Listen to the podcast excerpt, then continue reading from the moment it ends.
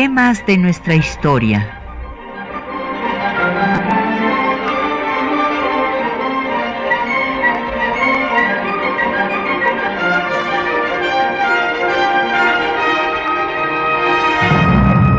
Un espacio que difunde el conocimiento del pasado para comprender nuestro presente. Programa a cargo de la maestra Patricia Galeana.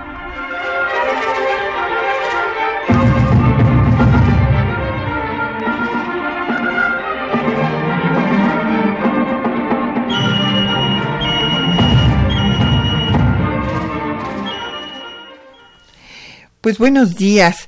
Hoy pues es un día ah, muy importante para la reflexión sobre la situación de las mujeres en México y tenemos el gran gusto de que nos acompañe una especialista, una colega historiadora feminista, la doctora Ana Lau.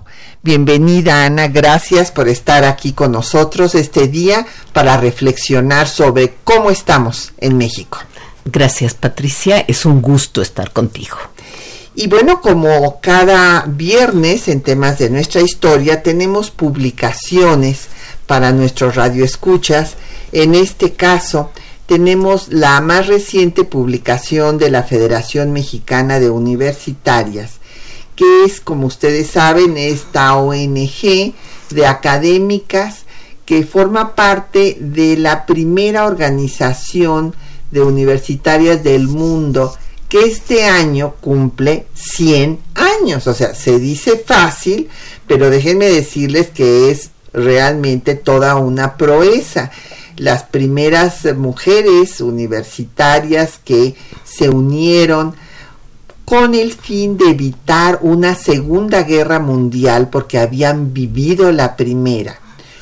Pues se dieron cuenta, claro, de que pues esta, esta cultura belicista patriarcal no podía superarse si no se cambiaba la mentalidad hacia una cultura de respeto al ser humano independientemente de su sexo o cualquier otra condición y se pusieron a trabajar por la paz a través de la educación para superar la violencia entre las personas, entre las parejas.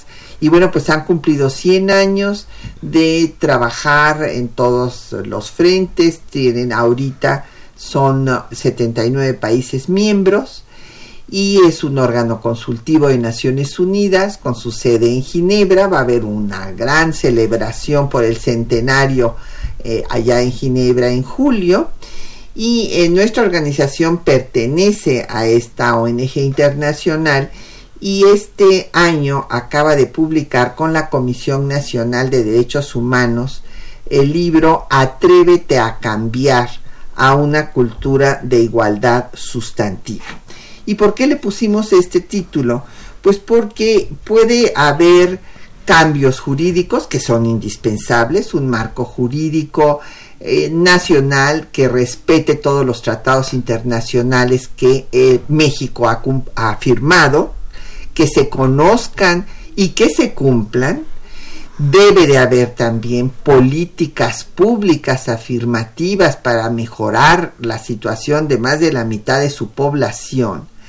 Pero un hecho fundamental es el cambio cultural. Si no se da el cambio cultural, si no se deconstruye la cultura patriarcal y se construye una nueva cultura de paz y respeto a la a las personas con una igualdad sustantiva entre hombres y mujeres, pues no vamos a lograr avanzar a una sociedad civilizada, de convivencia pacífica, a una sociedad democrática, porque la democracia es una forma de vida que implica pues esta convivencia pacífica, el respeto de las normas, el respeto a la persona humana.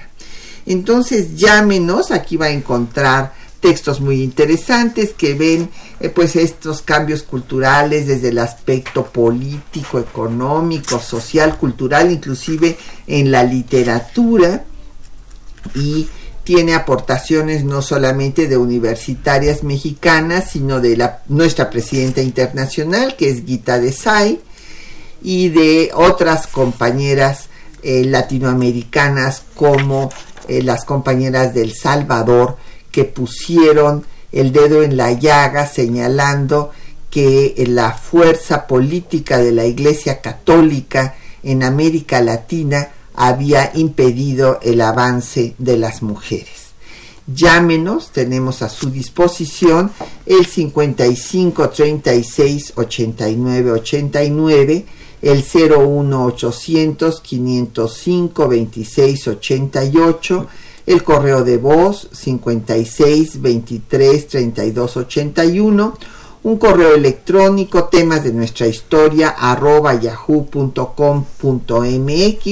en Twitter nos puede seguir en arroba temas historia en Facebook en temas de nuestra historia UNAM y el programa queda en línea en el www.radio.unam.mx bueno la doctora Ana Lau ya ha estado con nosotros es Premio Clementina Díaz y de Obando del Instituto Nacional de Estudios Históricos de las Revoluciones de México. Ella es doctora en Historia por la Universidad Iberoamericana y es eh, activa feminista, miembro del Sistema Nacional de Investigadores. También es profesora investigadora de tiempo completo de la UAM, Xochimilco en donde pues dirige el área de investigación Mujer, Identidad y Poder, o ya, o dirigió eh, esto, ok. Y entre, sí, ahora, ahora, soy la coordinadora de la maestría en estudios de la mujer. Ah, ok. Esto y sigo siendo profesora investigadora. Claro, pero esto es muy importante porque hay una maestría en estudios de la mujer. Y ahora tenemos un doctorado en estudios feministas que empezó el año pasado. Pues felicidades, porque eso todavía no lo tenemos en la UNAM. Lo sé. Así es que realmente son pioneros en la materia. Tanto en la maestría como en el doctorado. Bueno, el doctorado ahora sí hay tres doctorados ¿eh? En, la, en la República. El primero, que es el de Chiapas, el del CESMECA, el segundo que es el nuestro, el de estudios feministas, y en la Ibero hay uno de este género. Qué bueno, pues felicidades, Ana. Y entre sus obras, pues yo quiero destacar la nueva ola del feminismo en México, conciencia y acción de la lucha de las mujeres, mujeres y revolución, entre otras muchas obras y capítulos de libros, en fin. Ana, pues vamos a hablar, eh, sí, de los diversos orígenes que tiene el Día Internacional de la Mujer que originalmente para algunas personas, sobre todo en Estados Unidos, se le vincula a dos aspectos. Por una parte, a la lucha por los derechos políticos, a las sufragistas, eh, que fueron reprimidas en Wyoming en 1857, precisamente por pedir el voto y además porque se unieron a los esclavos que pedían su libertad y fueron reprimidas todos sangrientamente. Pero también ese año empiezan una serie de huelgas, porque son muchas las huelgas y son muchos los incendios. Quiero aclarar porque están circulando diversas cifras, diversos números, diversas fechas, entonces la gente puede decir, bueno, ¿qué pasa? Lo que pasa es que hubo muchas huelgas y una primera huelga que trascendió porque lo mencionan en la Internacional Socialista de Trabajadoras que tuvo lugar en Copenhague en 1910. Eh, es una huelga de costureras en Nueva York. Acuérdense ustedes que Nueva York se convierte pues en un emporio industrial y uno de los rubros fundamentales es el del vestido. Eh, venían, o sea, primero hubo una lucha ahí entre Estados Unidos y su antigua metrópoli, Inglaterra, porque Inglaterra quería obligarles a firmar un tratado de libre comercio. al que Alexander Hamilton se opuso, diciendo que no podía competir Estados Unidos con la economía inglesa y que entonces los británicos se iban a apoderar de la economía de Estados Unidos. Entonces eh, hubo este, esta separación, pero finalmente hubo una alianza que subsiste hasta la fecha. Y eh, qué pasaba que pues los eh, ingleses les mandaban sus telas y aquí creció sobre todo en Nueva York lo que llamaríamos las maquiladoras de entonces. Entonces había todo tipo de fábricas de vestido, de camisas. Entonces hubo huelgas de costureras, de planchadoras y como no había condiciones adecuadas en esas fábricas, había incendios. Hubo diversos incendios y había una práctica terrible que de los dueños de las fábricas que era la de cerrar las puertas para que las mujeres no se salieran de sus centros de trabajo. Y no robaran. Ah, además. Hilo y telas. Exactamente. Lo mismo que pasó aquí en 85. Así es. Entonces, con ese motivo, Clara Setkin propone que haya un 8 de marzo dedicado a las mujeres para las mártires de estas luchas laborales pero el incendio se da en 1911 en la, en la fábrica Triangle, donde curiosamente, lo primero, eran mujeres venidas de todas partes del mundo, menores de 25 años, no las querían casadas, y hacían camiseros, no camisas sino el vestuario que usaban las mujeres que trabajaban en los almacenes, que trabajaban como secretarias. Aquí hay una interseccionalidad. Están las obreras y las mujeres que van a, subir de clase social trabajando en los primeros almacenes de vendedoras o de secretarias, etcétera. Y estas mujeres son las que van a hacer una huelga en 1909 una huelga que pasa a ser la huelga de las mujeres y en 1911, ya que se levanta la huelga y no ganan, sobre todo no ganan que les abran las, este, las puertas de la fábrica. Y no se sabe cómo empieza el incendio y 146 mujeres fallecen en el incendio. Ya para esto, Clara Setkin había este, decidido que iba a haber un Día Internacional de las Mujeres Trabajadoras. Yo digo de las mujeres, pero es de la mujer trabajadora.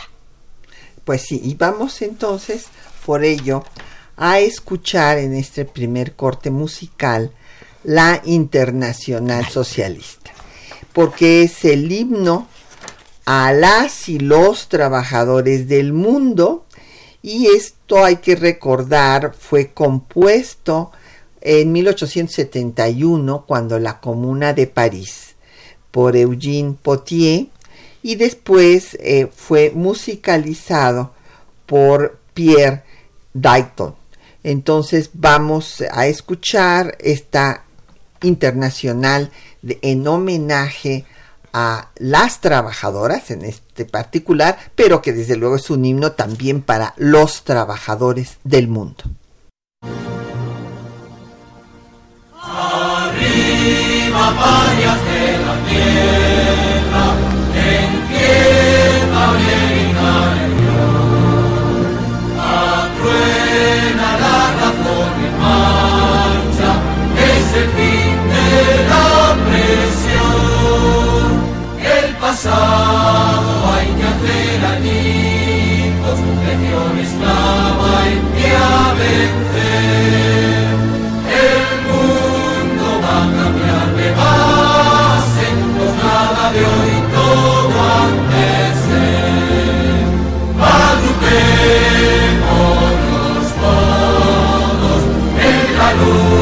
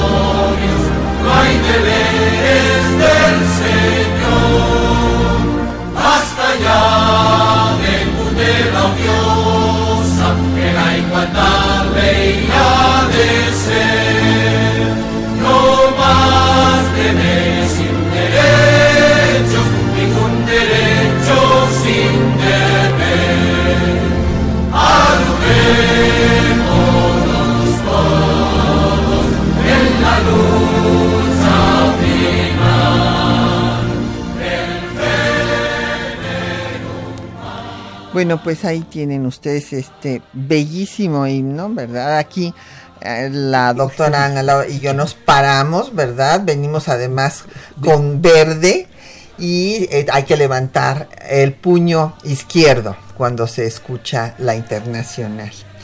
Vamos a dar paso a las preguntas y comentarios que nos han llegado de nuestros radioescuchas. Eh, don Efren Martínez me pregunta que a qué me refiero con el marco jurídico. Bueno, eh, don Efren, usted sabe que justo desde la Revolución Francesa, lo que eh, la lucha que se dio fue para detener al poder, al poder absoluto. Y a partir de entonces surgen las constituciones que justo lo que hacen es organizar al poder de manera que haya una división entre esto. Desde Montesquieu habla del espíritu de las leyes, la división en tres poderes, precisamente para que no sea una sola persona la que controle todo el poder. Entonces, eh, las constituciones pues van a establecer en su parte de principios estos principios de, de, los tres poderes y en su parte orgánica pues cómo se va a organizar cada estado.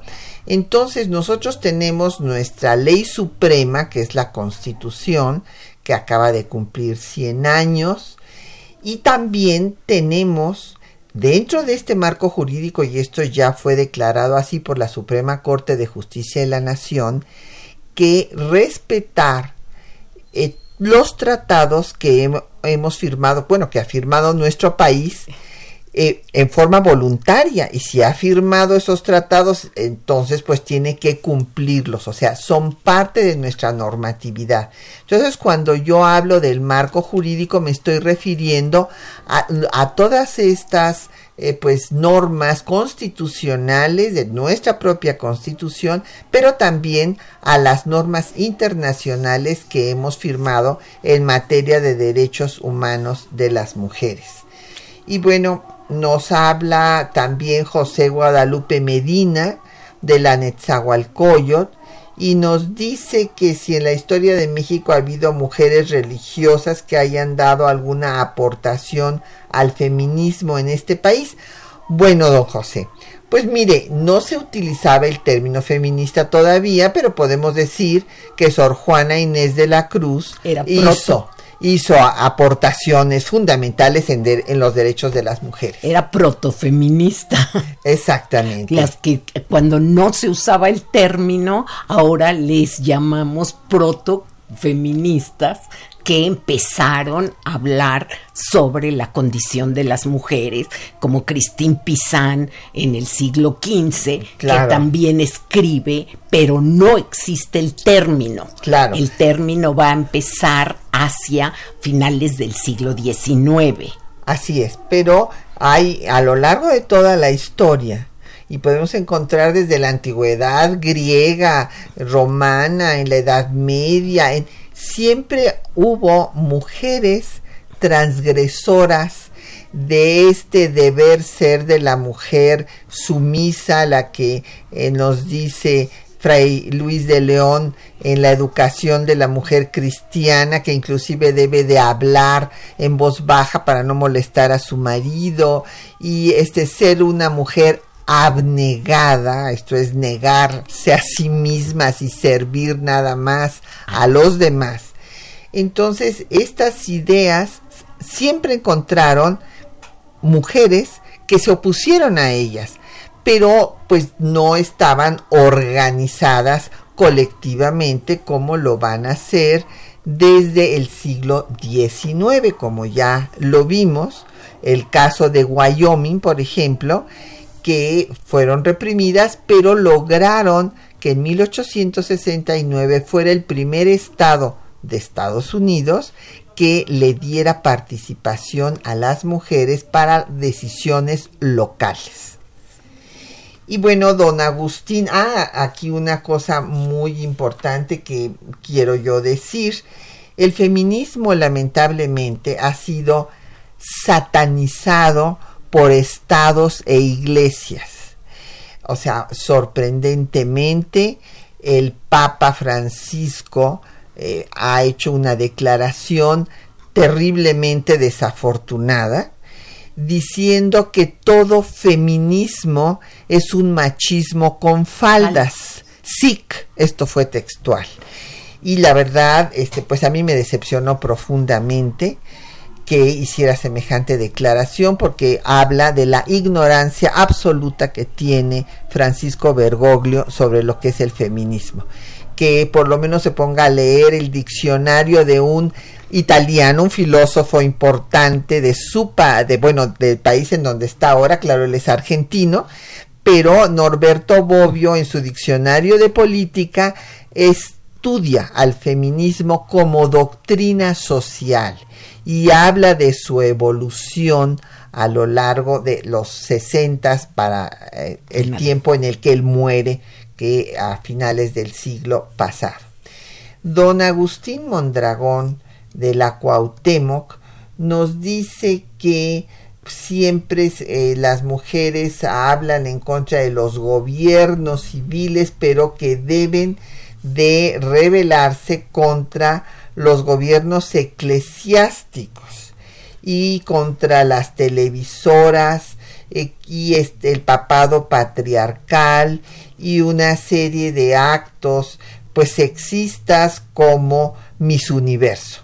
Tiene usted toda la razón, don Agustín. La verdad es que sí, pues mientras eh, no se logren superar estos patrones en los cuales pues el hombre es superior porque él es papa, pero no puede haber una mujer que sea ni, ni siquiera sacerdotisa.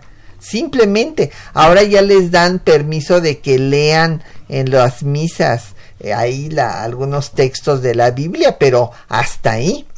Entonces, eh, sí eh, es importante este cambio para lograr superar los atavismos patriarcales.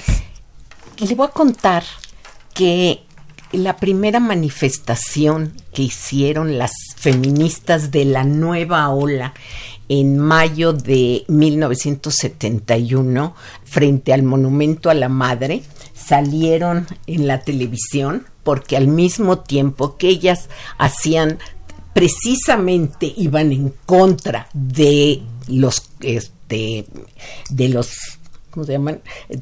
de los concursos de belleza al mismo tiempo que estaban frente al monumento a la madre llegaron las mises de toda la república y empezó el movimiento feminista, los grupos feministas saliendo en la televisión, unas contra y otras eh, en favor de la maternidad elegida. Pues sí, estamos viviendo un momento terrible, el gran fantasma que recorre el mundo ya no solo es el conservadurismo, sino que ya hay eh, pues acciones fascistas abiertamente. Tenemos gobernantes que hacen unas declaraciones que nos recuerdan eh, pues eh, las que hicieron en su tiempo Mussolini o Hitler. Bueno, lo que hemos visto de los niños encerrados en jaulas, dos mil y fracción niños arrebatados de sus padres que están perdidos ahí en Estados Unidos. Que no saben de dónde son. No, no, no, esto es algo que no se veía desde el inicio de la Segunda Guerra Mundial. Es una situación alarmante y por eso es tan importante que como sociedad eh, pues veamos en dónde estamos parados y todo lo que tenemos que hacer para superar esta situación. Vamos a hacer una pausa para escuchar eh, los textos que les hemos preparado, donde pueden ustedes ver, pues eh, para aclarar todas estas dudas de cuándo hubo huelgas, incendios, en fin, y la eh, forma en la que se empezó a celebrar el 8 de marzo en Estados Unidos por las mujeres socialistas en Europa y también en Rusia, que justo se vincula a la represión de las mujeres en el Domingo Rojo, donde pedían pan y el fin de la participación de sus hombres en la Primera Guerra eh, Mundial y, fueron y fueron este eh, sí y fueron reprimidas y esto fue el detonador de la Revolución Rusa. Rusa.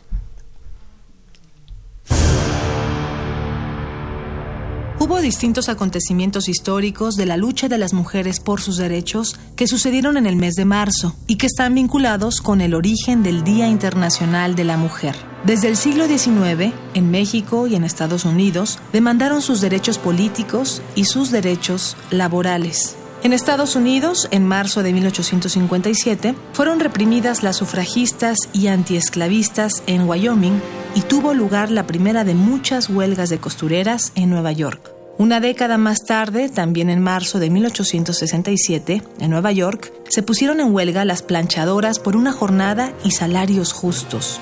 En 1909, las trabajadoras de la compañía de Blusas Triangle se declararon en huelga. La fábrica se incendió y murieron 146 mujeres calcinadas, la mayor parte de ellas migrantes. El incendio se atribuyó al dueño de la fábrica, aunque no hay pruebas documentales de tal acusación.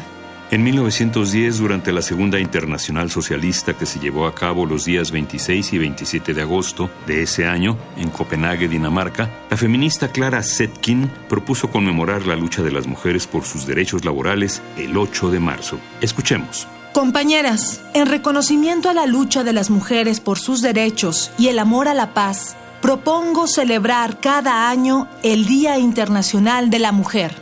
¿Y por qué esta fecha, compañeras? Porque nos recuerda la lucha de aquellas costureras de Nueva York que en 1857 exigieron igualdad de salarios y jornadas de 10 horas. Ellas murieron quemadas por los dueños de la fábrica, pero vivirán siempre entre nosotras.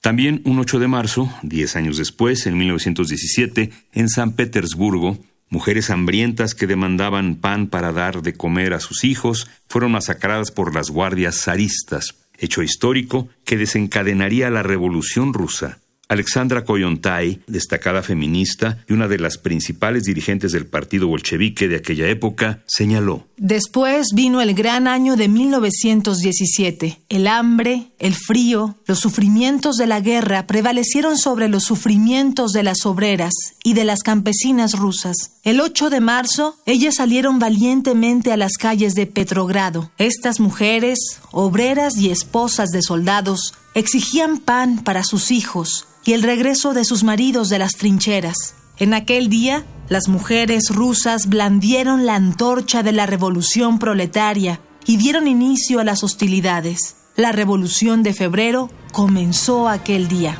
En la primera conferencia mundial de la mujer de la Organización de las Naciones Unidas, que tuvo lugar en la Ciudad de México en 1975, se llamó la atención de la comunidad internacional sobre la discriminación contra la mujer. Dos años más tarde, se declaró oficialmente el 8 de marzo como el Día de las Naciones Unidas para los Derechos de la Mujer y la Paz Internacional.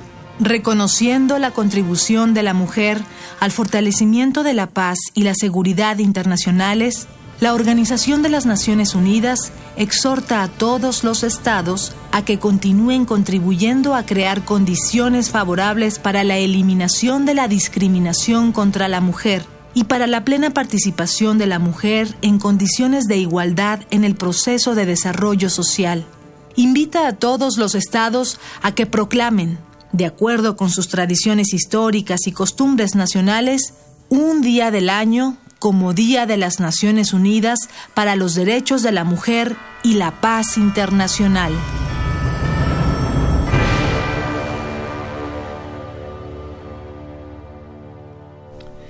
Bueno, pues ahí escucharon ustedes eh, los textos desde cómo hubo este acontecimiento en 57 eh, en Wyoming y en Nueva York, después la serie de huelgas en Nueva York, la propuesta de eh, la socialista Clara Zetkin, cómo se da por otra parte otro movimiento también de mujeres en Rusia, en donde también se acaba reconociendo. Y acuérdense que aquí es diferente el calendario, tenemos la diferencia entre el calendario juliano y el gregoriano, y entonces en realidad eh, es 8 de marzo en un calendario y 23 de febrero en su calendario.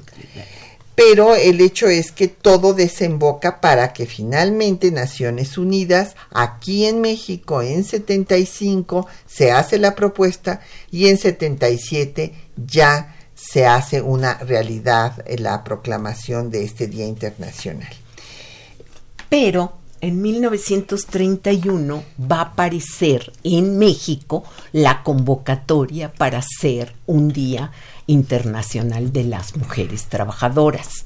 Y va a ser en 1935 cuando sí se, eh, se conmemore ese día tanto por el Partido Comunista como por el PNR, que antes era el, el PRI, PRI, llamado así, y por el Frente Único Pro Derechos de la Mujer. Sí, frente, sí, exactamente este frente que demandaba el sufragio, sufragio eh, entre que, otras cosas. Y que se eh, unieron todas las organizaciones de mujeres del país. Y también hay que decir otras cosas porque no, no crean que México y las mujeres mexicanas iban a la saga de estos movimientos. Hay que recordar que desde 1824 hubo un grupo de eh, zacatecanas que solicitaron a este, este documento lo tuve en mis manos. Sí. Yo lo expuse en el Archivo General de la Nación y consta en el catálogo de la exposición. Pero después se perdió el documento.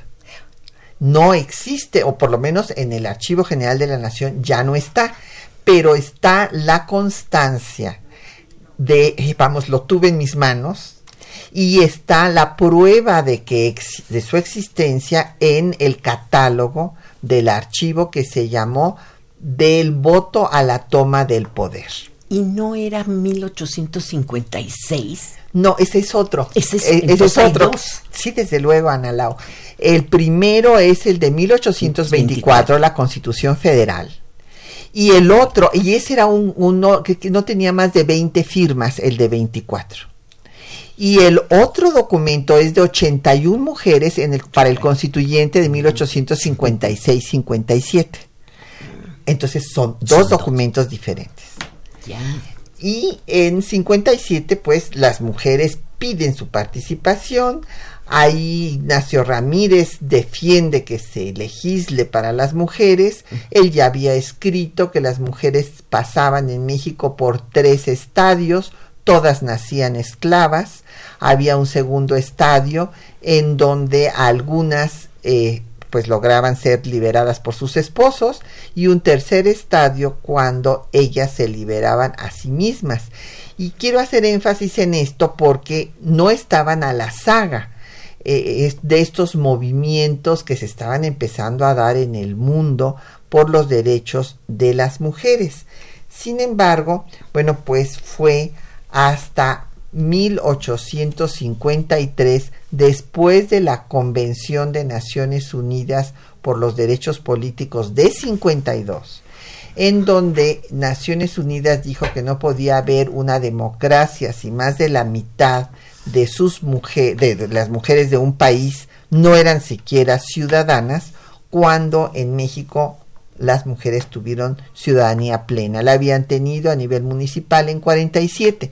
Y en este sentido yo quiero destacar que la razón fue la que presentó Inés Malváez, esta maderista, que presentó una iniciativa en contra de que se le diera el voto a las mujeres en 17 mientras que Hermila Galindo había presentado la iniciativa a favor de la ciudadanía limitada, nada más a derecho municipal, y del documento maravilloso de Salvador González Torres que tuve el gusto de encontrar y que ya he difundido en diversas publicaciones.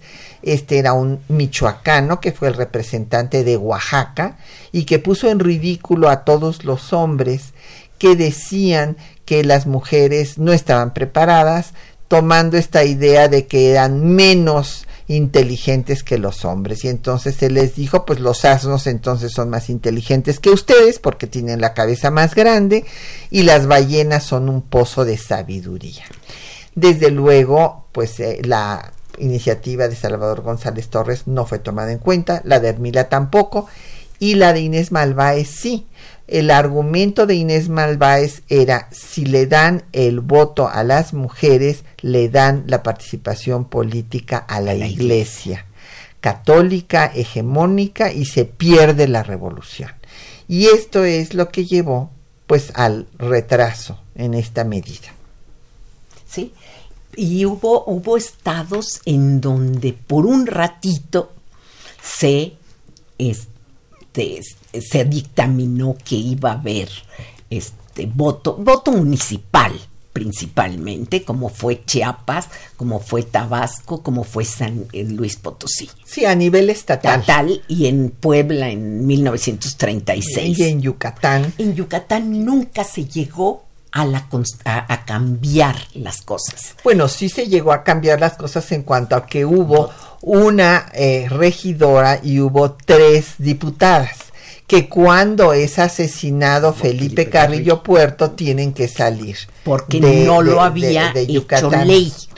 Pero este el tema es que estas eh, medidas se dieron porque en la constitución no estaba prohibido y esto ya lo había anotado Félix Palavicini en el constituyente de 17 cuando dijo que había que tener cuidado porque las mujeres se podían sentir aludidas cuando se hablaba de mexicanos y lanzarse eh, lanzar sus candidaturas como en efecto hizo Hermila Galindo que lanzó su candidatura para diputada perdió eh, pero ella fue reconocida después como diputada honoraria porque vivía cuando finalmente se dio la reforma al artículo 34 constitucional. Bueno, pues nos han seguido llegando preguntas y comentarios. Nos llamó Esmeralda Arismendi de Álvaro Obregón. Ella forma parte del colectivo Las Constituyentes que están trabajando en la Constitución Violeta todavía no está impresa, pero la promueven digitalmente. Pues las felicitamos por este trabajo, vamos a buscarlas para, para leerlas. Y dice que van a estar en la marcha y que están buscando el respeto al Estado laico, el aborto seguro y legal. Bueno, esto es muy importante, Esmeralda. Eh, la verdad es que si no hay respeto a la laicidad del Estado, no puede haber democracia. Porque eh, aunque sea mayoritario el grupo de personas que profesan una religión, mayoritariamente la católica y ahora todas las demás religiones, inclusive las nuevas que acaban de surgir, de todas maneras, eh, la laicidad lo que garantiza es el respeto a los que profesan una religión y a los que somos ateas o ateos. Entonces, todo mundo debe de tener respeto a sus ideas. Por esto, qué bueno que luchemos todas juntas a favor del Estado laico, porque en efecto estas eh, normas que se están aprobando y que como una bofetada para todas las mujeres de Nuevo León eh, se eh, acaba de establecer en su constitución local que el feto el feto es equiparable a la persona cosa que fíjense qué ironía en Italia sede del barrio del Vaticano, de este estado sui generis creado por Mussolini en 1929. Pues ahí, en Italia, en 1975, la Suprema Corte de Justicia italiana dirimió el tema de los derechos del feto y de la persona y dijo que no eran equiparables, que no podía a un no nacido, a un óvulo fecundado que todavía ni siquiera se anidaba en el endometrio, no se le podía dar el tratamiento de persona.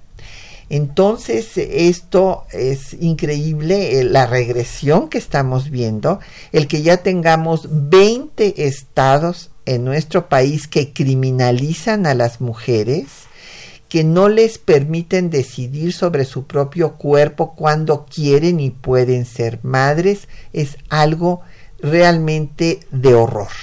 Eh, es increíble que esté pasando semejante cosa y desde luego tiene usted toda la razón, Esmeralda, el aborto seguro y legal es un tema de justicia social y de salud pública. De derechos. Sí, pero las mujeres ricas abortan todos los días en los hospitales de todo el país, estén o no estén penalizado el aborto en sus entidades federativas. Y esto lo demostró la directora de la Escuela Nacional de Enfermería y Obstetricia de nuestra Universidad Nacional, la doctora Graciela Arroyo de Cordero, con un estudio con nombres y cifras que entregó a la Suprema Corte de Justicia de la Nación cuando se estaba discutiendo el que se ampliaran, antes del ILE, desde luego, para que se ampliaran los causales eh, para que se permitiera el aborto por malformación eh, del producto, eh, peligro de vida de la madre, etcétera. Entonces, este es un tema central en la lucha de las mujeres por sus derechos. Y vamos a escuchar otro poco de música, vamos a escuchar ahora Antipatriarca de Ana Tijoux.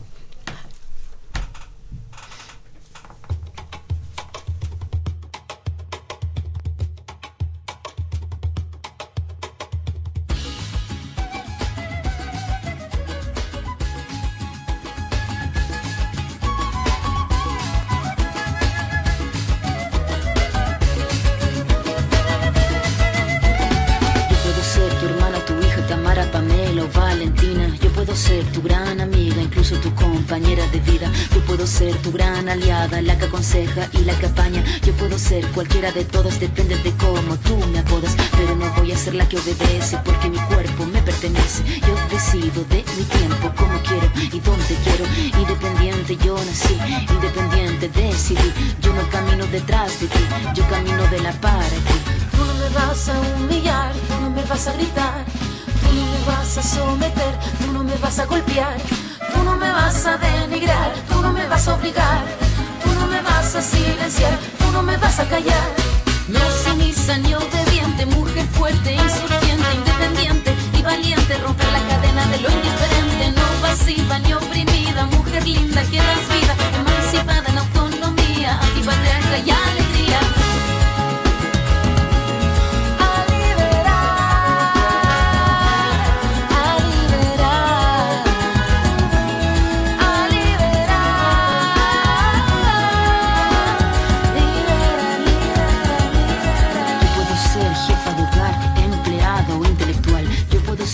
protagonista de nuestra historia y la que agita la gente, la comunidad, la que despierta la vecindad, la que organiza la economía de su casa, de su familia.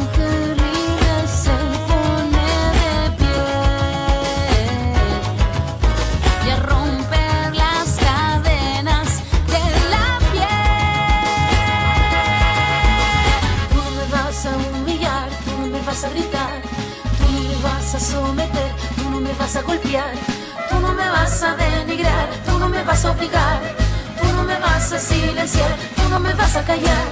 No sumisa ni obediente, mujer fuerte, insurgente, independiente y valiente, romper la cadena de lo indiferente, no pasiva ni oprimida, mujer linda que das vida, emancipada en autonomía, antipatriarca y alegría.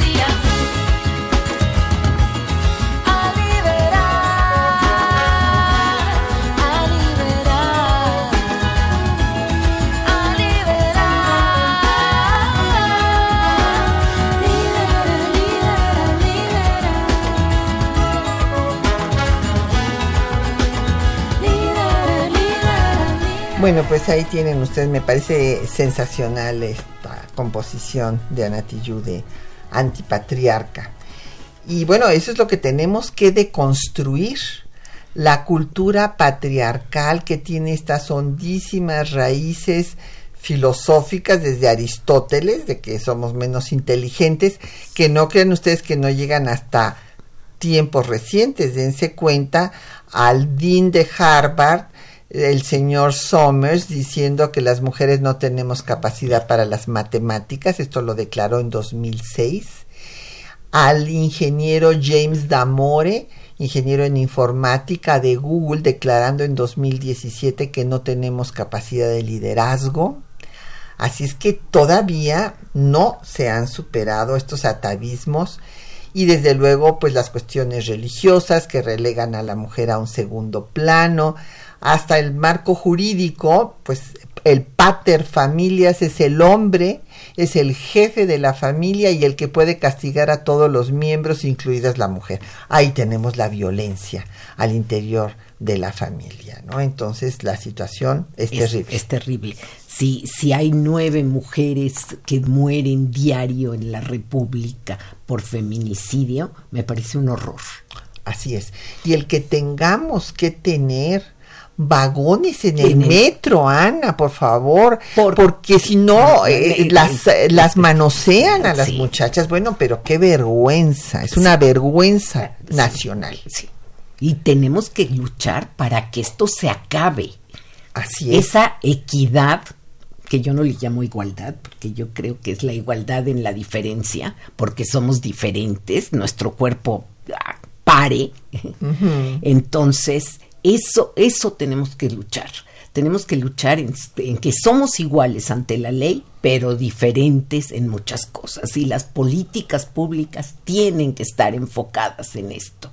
Tienen que tener una perspectiva feminista para mirar de otra manera a las mujeres. Y una cosa gravísima que, que nos debe de tener preocupados y ocupadas a todos los miembros de nuestra sociedad hombres y mujeres, es que tenemos el primer lugar en feminicidios de toda América Latina. Pero además hay una cosa gravísima. Estos feminicidios quedan mayoritariamente impunes. Pero también se da el caso gravísimo de que ya está el, el quinto feminicida que ha sido procesado y dejado en libertad. Es que eso. No, y además que no se conciben como feminicidios, sino como homicidios comunes. Y eso se trata de forma diferente. Así es. Eh, bueno, Javier Guerra de la Benito Juárez nos dice que qué otros derechos además del derecho al voto, a un salario igual, abarca el feminismo, pues todos los derechos de la persona.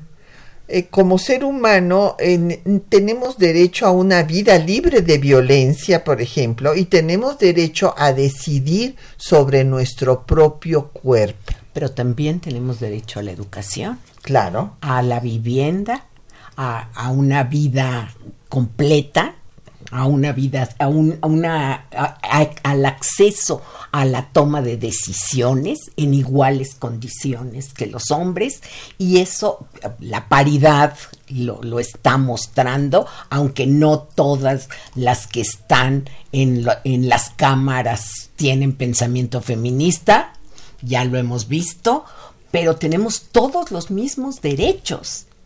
Ahora, eh, hay que reconocer una cosa se ha dado la paridad en forma forzada, porque es un proceso que empieza en 1996, y primero era el 70-30, luego el 40-60, luego nadie lo cumplía, entonces eh, se pusieron sanciones económicas que solo fueron aceptadas por mayoría, no por unanimidad. Después vinieron las Juanitas, etcétera, etcétera. Ha sido un proceso larguísimo, forzado, y bueno, hay esta paridad pero veamos la realidad. en el territorio nacional de 32 entidades federativas solo hay dos gobernadas por mujeres. Fíjense ustedes, hemos logrado avanzar una más después de Griselda Álvarez en 1979. Pero si nos vamos al nivel municipal, de los 2.488 municipios que tiene nuestro país, solamente el 17% está encabezado por mujeres. Y subió. Ah, era, ah, sí, era claro, 5%. sí, desde luego. Y si vemos en la Ciudad de México, que es una isla de libertades, digo, frente a estos 20 estados eh, Claro. en donde criminalizan a las mujeres, pues resulta que de las alcaldías solamente la cuarta parte está encabezada por una mujer. Y si nos eh, vemos en las encuestas, la encuesta nacional de género que hizo el Instituto de Investigaciones Jurídicas, todavía encontramos que eh, la mayor parte de la población identifica al deber ser del hombre con fuerte proveedor de un eh, apetito sexual irrefrenable y a la mujer de ser bella, eh, de ser emotiva y la abnegada, cuidadora de todos los demás Sin salario. a- sin salario igual a trabajo igual. Aquí, de acuerdo al Foro Económico Mundial de Davos, tenemos una brecha salarial del 25 al 50%. En- imagínense ustedes lo gravísimo de esto. Nos tenemos más llamadas. eh, Elizabeth Solorza Novisue de Catepec dice que qué nos falta para lograr una organización como la que tienen las mujeres en España, que hoy en casi todas las ciudades importantes de España hay marchas y que pues nosotras todavía no logramos esta organización. Yo creo que, espero que hoy salgamos a la calle muchas más mujeres de las que hemos salido en otras ocasiones. No somos ni Argentina ni España. Sí, en Argentina, Argentina lograron un millón de Así mujeres es. que viajaron a Buenos Aires a esperar en el frío este La marcha. la marcha La marcha, la marea verde. y me- en México hay estados en donde va a haber muchas más mujeres de las que había antes, pero la, el- la religión y las costumbres y la adscripción de género, aunque suene muy fuerte, nos hace que muchas mujeres no se atrevan a salir y no las dejen salir. Esa es otra. Sí. Bueno, no se han empoderado, no se han independizado, como decía Ignacio Ramírez, desde mediados del siglo XIX. Eh, don Jorge Virgilio de Coyoacán habla de que el sector financiero es patriarcal y que bueno pues este es sexista y que hay que cambiar también esto pues sí desde luego porque eh, pues para todos estos cambios eh, la cuestión económica es decisiva Y además no solo es patriarcal el, sistema este, económico, es eh, todo el sistema, todo el Estado es patriarcal y las estructuras que nos gobiernan son patriarcales. Bueno, simplemente nosotras usamos el apellido de nuestro padre en Sí. primer lugar. Pero ya se va a poder, ya se va a poder usar el apellido que escojas Exactamente. en la Ciudad de México. Eh, sí, nada más, na- nada más aquí. Bueno, Jeremías por, nos mandó un tuit que me parece muy pertinente. Dice, estoy escuchando temas de nuestra historia en Radio, Radio UNAM que le regresen los cinco minutos que le quitaron. Me parece muy bien. Así es que tomen nota, por favor, allá en el control de audio. Eh, Diana Valle, pues nos mandó otro tweet eh, que eh, le parece muy importante que tratemos estos temas. Muchas gracias, Diana. También Zenobio Rodolfo Flores dice que está oyendo el programa y está, pues me imagino, retuiteándolo o transmitiéndolo a, a otras redes. Don Mario Orozco Méndez, eh, que nos manda un saludo fraternal. y que pues eh, realmente lo que está sucediendo es increíble. Sí, yo creo que hoy es sorori, sororizado. Ah, exactamente, y bueno, y, yo quiero hacer hincapié en que hay muchos hombres feministas. O sea, eh, ya hemos mencionado aquí, o sea, imagínense ustedes Ignacio Ramírez, Salvador González Torres y bueno, si nos vamos a, otras partes del mundo, Stuart, desde Stuart, Mill hasta Norberto Bobbio. Eh, Norberto Bobbio que dijo que la mejor forma de medir el grado de civilización de un pueblo era ver la situación de sus mujeres. Así es que veamos cuál es el grado de civilización que tenemos en México. Eh, Devi también nos mandó saludos por tweet. Eh, Diana Valle también, que este es un día fraternal, o sea, sí, de sororidad, en efecto. Y Rodolfo Ramírez Velázquez de la Benito Juárez, que le parece muy importante difundir y ver que haya conocimiento de todos estos hechos. Bueno, además hoy se conmemora, no se festeja. Claro. Porque se conmemoran estas muertes de mujeres en diferentes momentos. Así es, la, rendimos nuestro homenaje a estas mártires que lucharon por los derechos de las mujeres desde el siglo XIX, eh, lo mismo por el derecho a la educación, el derecho a una jornada salarial justa con el trabajo equitativo, a, trabajo igual, salario igual, por los derechos políticos y ahora luchamos por el derecho a una vida libre de violencia y también por el derecho a decidir sobre nuestro propio cuerpo. Agradecemos a nuestra compañera Ana Lau que haya estado esta mañana aquí. Muchas gracias. A un gusto. gracias, Ana. A nuestros compañeros que hacen posible el programa, Juan Stack y María Sandoval en la lectura de los textos, en el control de audio, Miguel Ángel Zurrosa, en el... Eh, en la producción Quetzalín Becerril, en los teléfonos Erlinda Franco con el apoyo de Felipe, Felipe Guerra y Patricia Galeana se despide hasta dentro de ocho días.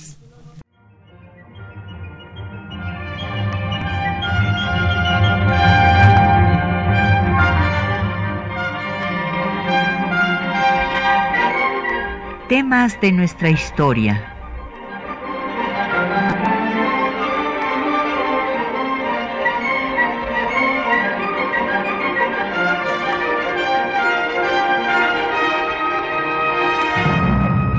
Un espacio que difunde el conocimiento del pasado para comprender nuestro presente.